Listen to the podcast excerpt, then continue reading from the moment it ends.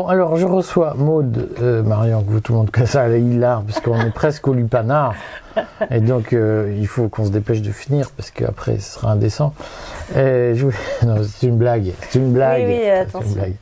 Je voulais que tu nous parles de l'affaire Chalençon, parce que je sais qu'il y a plein d'internautes qui ont euh, besoin d'épancher leurs émotions, de dire tout ce qu'ils pensent comme s'ils étaient dans leur salon, Mm. euh, et qui comprennent. Car c'est la théorie de euh, faut être franc, faut dire les choses, faut rien, faut pas manipuler, sinon on est manipulateur, etc. Euh, et donc Chalençon, il a manipulé personne. Et Mm. tu vas nous dire ce qu'il a fait, parce que tu vas le dire avec tes termes juridiques. Ça lui porte pas complètement chance parce qu'il se retrouve en tôle. Mm. Euh, et c'est peut-être l'occasion de réexpliquer aux gens quelles sont les règles de la liberté d'expression, puisque certains pensent que la liberté d'expression, c'est la liberté de tout dire. Donc, euh, est-ce que tu peux déjà commencer par nous dire ce qui est arrivé à Chalençon Alors oui, pour ce qu'en dit la presse, hein, parce que moi je connais évidemment pas le dossier euh, dans le fond, mais euh, donc euh, Chalençon a été a tenu à de nombreuses reprises des propos de nature violente et fait des menaces à l'égard propos publics. publics Sur des réseaux sociaux. Sur les réseaux sociaux. C'est pas devant sa belle-mère ou. Non, mais enfin, devant ses on, on copains. pourra en parler, ça change pas grand-chose forcément. Hein. Ça veut pas dire que attention là, on va on va en parler aussi, euh, savoir dans quel public on s'exprime. Mais là, effectivement, sur les réseaux, donc au vu au su de tout le monde, il a euh, exprimé des dans des termes violents des menaces euh, et euh, un peu des projets possiblement de violence à commettre sur un certain nombre de personnes, y compris des gens qui sont un peu systématiquement visés par ce genre de, de propos. Alors, c'est quel genre? Euh, pour ne citer que lui, Atali par exemple, qui a été dans son collimateur pendant un bon moment et qui l'est assez systématiquement. Et en fait, bah, il est passé au tribunal à plusieurs reprises. Mhm. Il a, comme d'ailleurs la plupart de- des gens qui passent au tribunal, d'abord été condamné à du sursis, là aussi à plusieurs reprises, puis à une peine ferme aménageable, puisque en France, les peines sont aménagées automatiquement en dessous d'un an. Puis, euh, sans jamais euh, subir donc de prison, il n'a jamais eu besoin d'exécuter ses peines. Et euh, pour sa dernière comparution récente, là, il a été condamné à une peine ferme, mais surtout à une exécution immédiate de cette peine, de cette peine c'est-à-dire un mandat de dépôt. Est-ce que tu peux expliquer aux gens cette mécanique étrange où on peut être condamné à de la prison ferme Sans l'exécuter? Sans l'exécuter Oui, alors l'idée c'est quoi? C'est que bah, les prisons étant remplies, un peu trop, débordent. euh, Il y a eu euh, comme ça tout au long des 15 dernières années, on a aménagé de plus en plus fréquemment les peines de manière de plus en plus facile. Et aujourd'hui, la règle, c'est qu'en dessous d'un an de prison, euh, l'exécution est faite de manière immédiatement aménagée, c'est-à-dire que, la personne ne rentre pas en prison. Immédiatement à l'audience, on vous donne une convocation devant le juge de l'application des peines, qui est le juge qui garantit l'exécution des peines et qui en détermine les modalités. Mhm. Et à ce moment-là, on exécute la plupart du temps sous bracelet électronique, sachant quand même aussi qu'il y a un décalage. À chaque fois, hein, on a compris, la justice comme l'administration, c'est à chaque fois décalé, on est convoqué, puis on aura le bracelet dans trois mois, dans six mois, etc.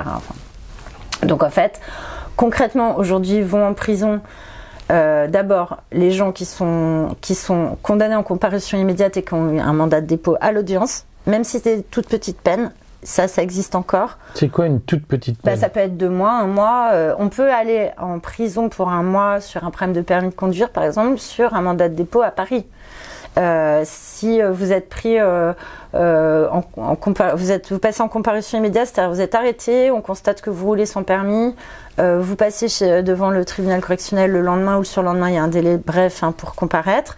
Vous êtes condamné à un an, le juge peut décider que vous l'exécutez tout de suite. Euh, ça, ça arrive quand même fréquemment. Je sais qu'à Paris, tout ce qui est vol de portable, le- les vols dans le métro, euh, tous les problèmes de permis, ça peut aller assez vite. Euh, on peut se retrouver en mandat de dépôt, même pour vraiment un mois, hein, vraiment. Y compris quand on a un travail, etc. hein. C'est pas réservé aux Roumains et aux gens qui n'ont pas de domicile fixe. Ça, c'est ça, ça arrive. Bon, lui, il est un peu sur ce schéma sur cette dernière peine, c'est-à-dire qu'il est passé en comparution immédiate justement. Il n'y a pas eu de délai d'enquête, etc. Et il y a eu constatation du fait qu'il avait euh, communiqué à nouveau avec des menaces de, de violence très forte. Euh, il a été tout de suite arrêté, il a été placé en garde à vue, il a fait ses 48 heures de garde à vue, il est passé devant le tribunal dans la foulée, et le tribunal a estimé que cette fois-ci, il fallait un mandat de dépôt. Ça, c'est difficile à discuter parce que j'ai pas les éléments ni de sa personnalité propre, ni bon les éléments de contexte, mais disons, vu le nombre de fois où il était passé dans un délai assez bref au tribunal pour les mêmes faits ou des faits similaires, c'est pas euh, c'est pas une exception. Hein, on pourrait dire un type qui se fait arrêter justement pour conduite sans permis, prenons un truc neutre, qui aurait été arrêté trois quatre fois d'affilée comme ça, la quatrième fois il aurait aussi eu un mandat de dépôt. C'est pas euh, Chalençon et, un traitement exceptionnel. Euh, ça peut être considéré comme sévère, mais euh, les, faits. Ça l'est. Ça l'est, ça l'est. Mais les faits sont considérés comme graves par les tribunaux de nos jours. C'est pas non plus des faits anodins. Euh, je ne porte pas de jugement personnel là-dessus parce que la difficulté de. on peut en parler justement. Il y a deux, deux appréciations qu'il faut qu'on ait. Il faut réfléchir à deux choses. La première, c'est est-ce qu'on doit dire tout ce qui nous passe par la tête? Ça peut. La question se pose. Euh, y compris dans l'intimité. C'est-à-dire y compris un déjeuner avec des, de, une famille, enfin des, Parce que amis. Ça, euh, je, je, déjeune avec ma belle-mère euh, hein dimanche. Je dis il faut tuer Macron. Est-ce que ça peut donner lieu à une condamnation de prison? Bien sûr. Dans Alors, pas de prison ferme, attention. Mais je veux dire, ça peut donner lieu en tout cas à une enquête. Ça dépend de la personnalité de celui qui émet cette, cette menace ou cette, cette intention. Euh, et euh, c'est pas parce qu'on est en petit comité qu'on a le droit de dire. Euh, bah, Mais si c'est juste ma belle-mère et moi et ma femme. Bah, si elle témoigne contre toi, ça sera ça sera pas considéré comme comme rien. C'est une infraction. Et si c'est à table à la maison, personne l'entend. Il y a quel qui va qui va me dénoncer en fait. en effet, c'est ça. L'élément principal, c'est qui le sait et qui mm. peut dénoncer. Mm. Ah, ça, on est bien d'accord. Donc, si on le dit à des gens, entre guillemets, de confiance, bah, on compte sur le fait qu'ils ne le disent pas. Mais s'ils le disaient, ne fût-ce qu'un tiers qui lui-même le redit et le transmet, etc., et fait un signalement, ça, ça demeure une infraction. Ça demeure une infraction. Et ce qu'il faut quand même savoir aussi, c'est que c'est pas seulement une infraction intrinsèquement, c'est que c'est aussi un élément éventuel de préméditation si tant est que quelque chose se passe après. Donc il faut le prendre sous les deux angles. C'est dangereux aussi parce que ça peut constituer un élément de préméditation. On a ça dans des dossiers de, de, euh, crimes passionnels où euh, le type euh, a, tué sa, a, tué sa, femme, il n'a pas fait exprès, voilà, et puis il l'a dit à tout le monde, donc on peut penser qu'il a prémédité alors que peut-être c'était un accident ce jour-là. Donc tout ça pour dire, c'est pas anodin. Dans le contexte actuel, ça allait encore moins, évidemment.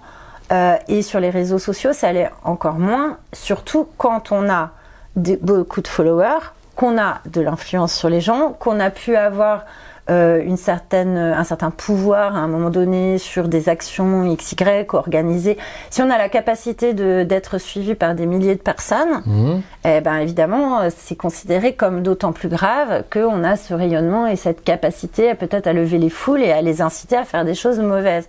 Parce que là, c'est des incitations fortes. Euh, et qui sont, euh, qui de toute façon, en tant que telles, constituent des infractions. Et en fait, c'est ça qui est important, c'est que peu importe le média, enfin le médium, peu importe le nombre de personnes, peu importe, euh, encore une fois, l'audience et même l'effet des paroles, on va pas chercher si ça a été réalisé, tout c'est pas le sujet. Intrinsèquement, dire qu'il faudrait tuer telle personne ou lui couper les doigts ou, ou l'exécuter ou quoi, c'est une infraction. C'est une infraction. D'accord Parce qu'il y a une menace. Alors, si je dis euh, par exemple, Macron, c'est une vraie tête à claque, est-ce que c'est une infraction? Euh, Pour moi, ça n'en est pas une. Pourquoi? Parce que on est, alors, on est effectivement à la limite de ce qui pourrait être diffamatoire, mais il n'y a pas, il a pas dedans.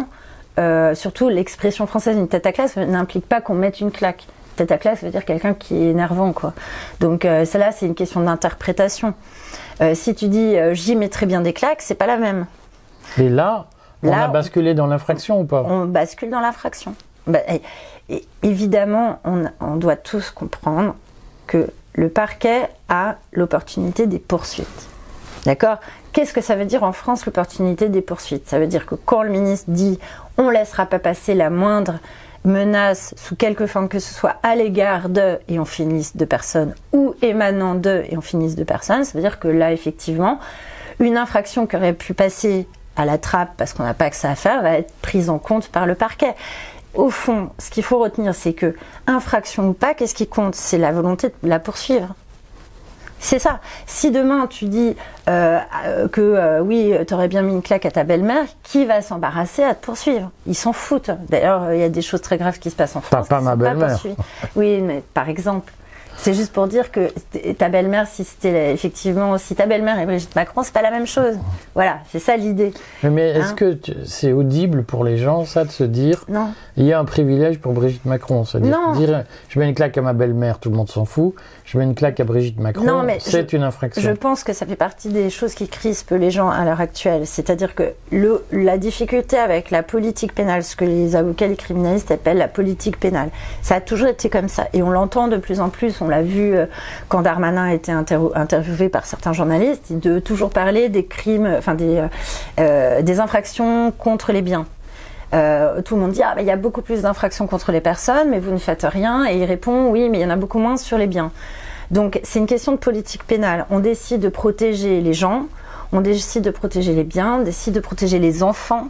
Et moi, ce que je dis souvent, c'est qu'une société révèle ses valeurs à travers deux choses. Son code pénal, c'est-à-dire les quantums de peine qui sont décidés en fonction des infractions. Quand on pense qu'un vol à main armée avec euh, euh, un vol à main armée est puni euh, de la perpétuité et que le viol d'un enfant ne l'est pas, Bon, on peut se dire qu'en effet, dans notre société, on protège plutôt les biens et pas assez les enfants. Ça, c'est un choix effectivement de société. C'est voté par nos parlementaires, on en pense qu'on veut, mais c'est la situation actuelle.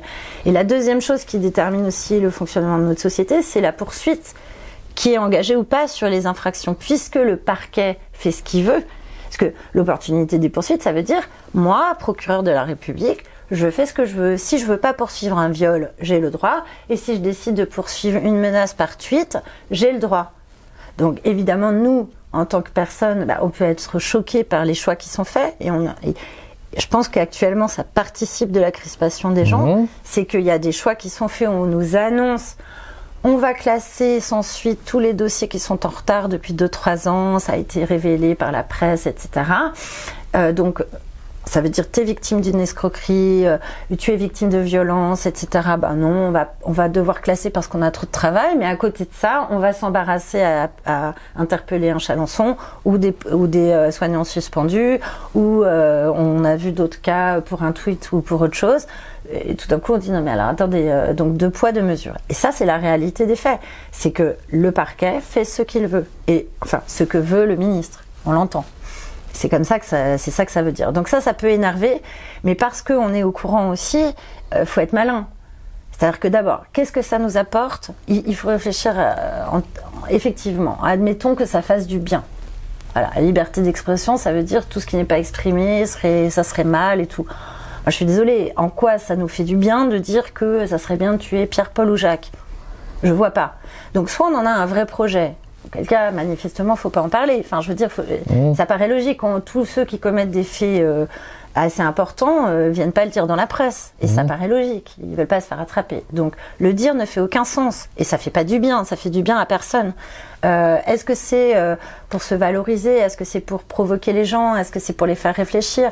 Si c'est ça, il y a peut-être d'autres manières de faire. On peut le faire plus intelligemment.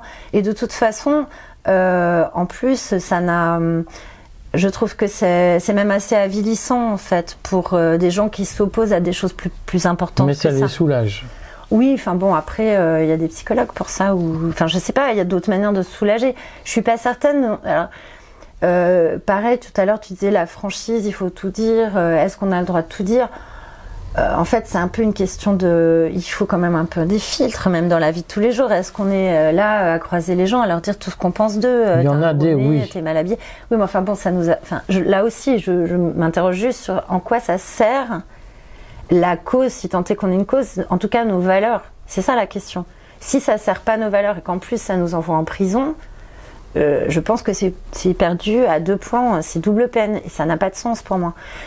D'autant plus que croire que parce qu'on pourrait éliminer ou maltraiter l'une ou l'autre de ces personnes, ça va modifier euh, le cours de l'histoire et éventuellement le fonctionnement du système, c'est naïf aussi. Mais alors, pour, que ce soit bien clair, parce que les, gens, ils ont besoin de, choses carrées. Concrètes. Si j'écris un tweet disant j'ai envie de mettre des claques à Macron, comme j'en lis parfois. Est-ce que c'est autorisé d'écrire ça? Pour moi, c'est pas une infraction, mais ça pourrait être mal interprété. Ça exclura pas une garde à vue, mais ça demandera un peu de travail à l'avocat. J'ai bien envie de lui mettre une claque. Euh, il vaudrait mieux écrire j'ai bien envie de l'emmerder. Apparemment, ça, ça passe. enfin, on verra parce que c'est en cours d'instruction. Peut-être que ça passe pas.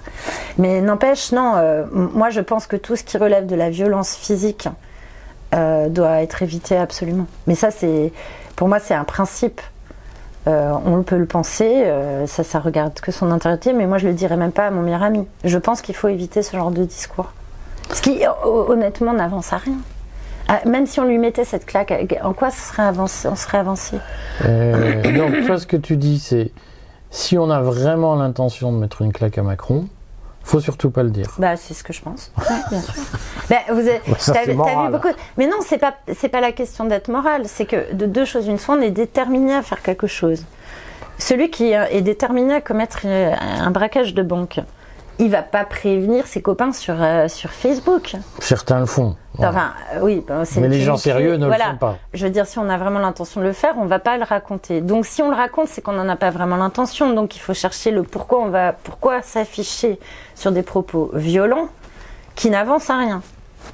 Euh, moi, j'en vois pas l'intérêt. Alors, ça peut être un coup. De, on a tous des coups de nerfs. J'entends.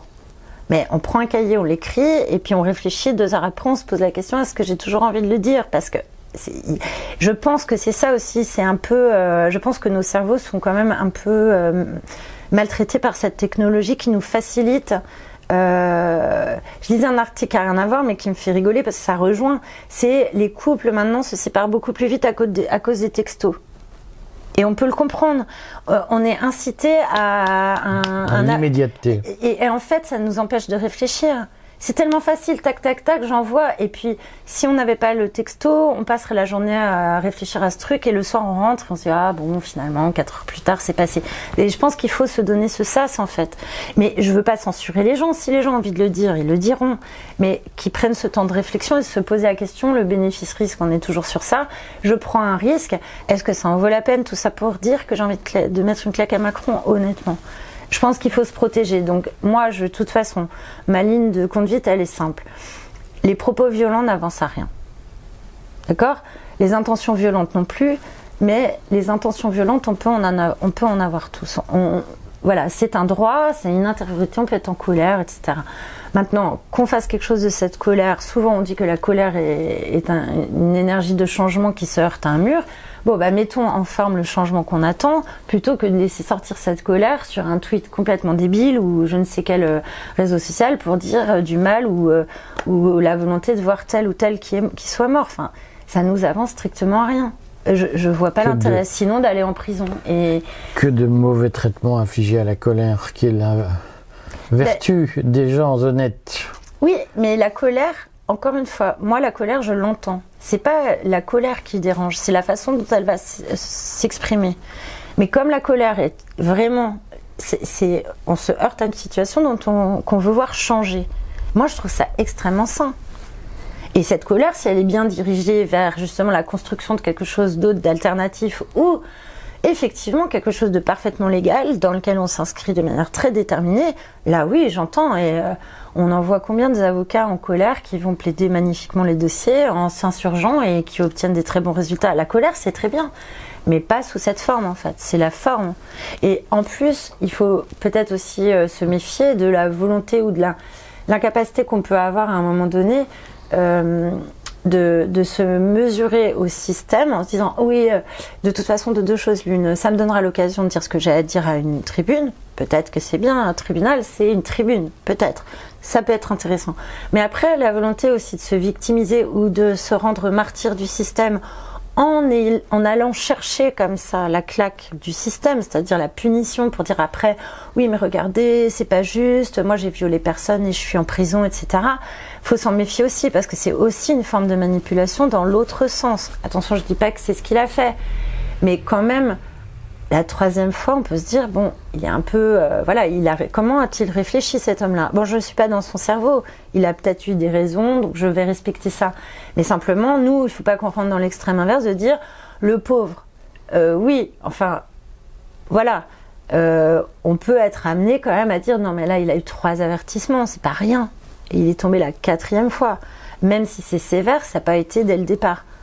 Et ce qu'on peut regretter, c'est qu'effectivement, un type qui va taper sa femme pendant des années, des années, des années, va jamais aller en prison. Ça oui, on peut regretter d'aller en prison pour des mots, tandis que des gens n'y vont pas pour des faits, des gestes. Ça oui, je suis, d'accord. Mais après, ne pas non plus rentrer dans l'extrême inverse. Donc trouver ce milieu-là et surtout pas reproduire ce genre de comportement qui manifestement nous, nous sert pas, nous dessert même. Bon, Ouais, merci Maude. bah de rien. Tu nous referas euh, un cours de droit prochainement, sur, parce que c'est très utile. Merci.